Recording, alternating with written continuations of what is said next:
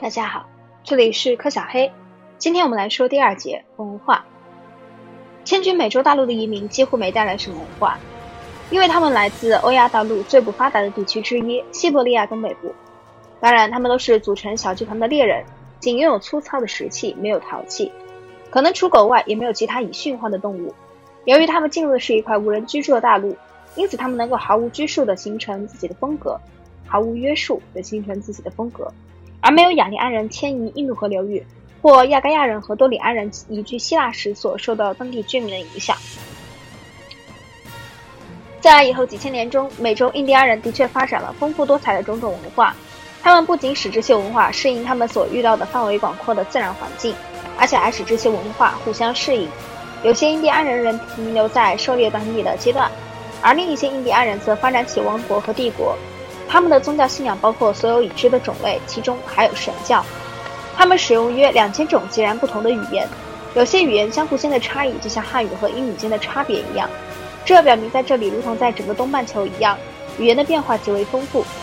据悉，公元一千五百年存在于东半球的语言约三千种，这些语言不论在词汇还是在其他方面都并不原始。莎士比亚使用了大约两万四千个词，钦定圣经使用了约七千个词，而墨西哥的拉瓦特语则使用了两万七千个词。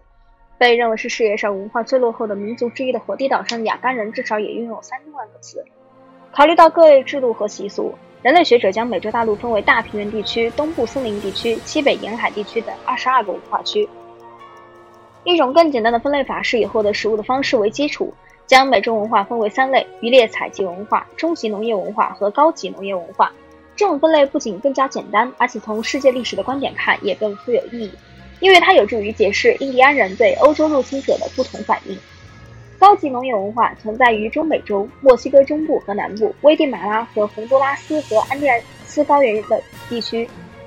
厄瓜多尔、秘鲁、玻利维亚和智利北部。中级农业文化一般位于高级农业文化的邻近地区，而食物采集文化则位于更遥远的地区，南美洲南部和北美洲西部和北部。值得注意的是，在南北美洲，农业首先与欧亚大陆农业发源地中东极为相似的一些地区发展起来。这些地区及高原地区，在那里无需为准备农田而大面积砍伐森林，那里有足够降雨量使各种作物得以生长，拥有大量可培植、拥有具有潜在高产特性的土生植物。印第安人培植了一百多种植物，即与整个欧亚大陆所培植的植物一样多，这的确是一个非凡的成就。如今，美国百分之五十以上的农产品都来自由印第安人驯化的各种作物，而且我们正逐步认识到，印第安人所种植的某些植物具有较好的食品价值，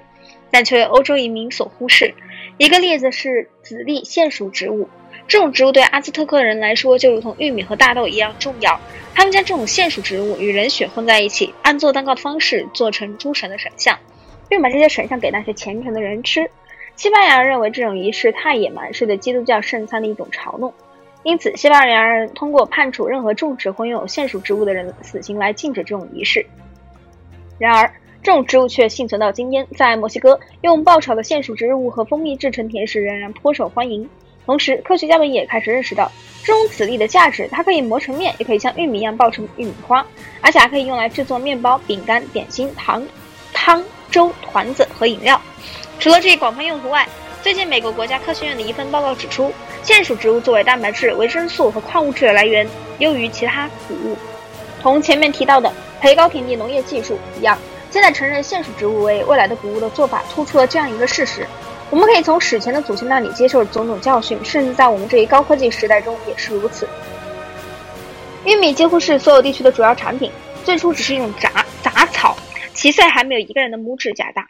印第安人将它培育成一种长棒子上长满一排一排种子的作物。他们彻底培植了玉米，使它变得只有依靠人类的才能生存。如果人们不种它，它就会灭绝。培植后的玉米已不能散播自己的种子玉米粒。印第安人利用大量有毒植物的技术也给人以深刻印象。其中之一是木薯属植物及美国的木薯淀粉。印第安人去掉其中致命毒素，保留下淀粉。印第安人种植的其他重要植物有南瓜、马铃薯、西红柿、花生、可可豆、烟草。以及含有大量蛋白质的豆类植物。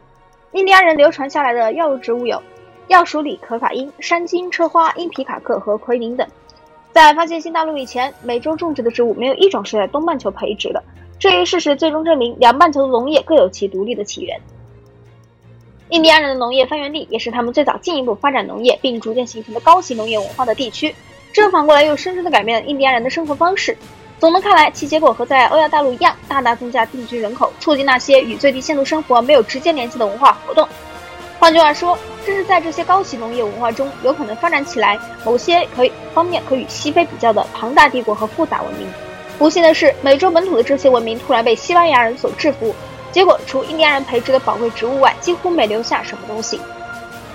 下一节我们会讲到第三节文明。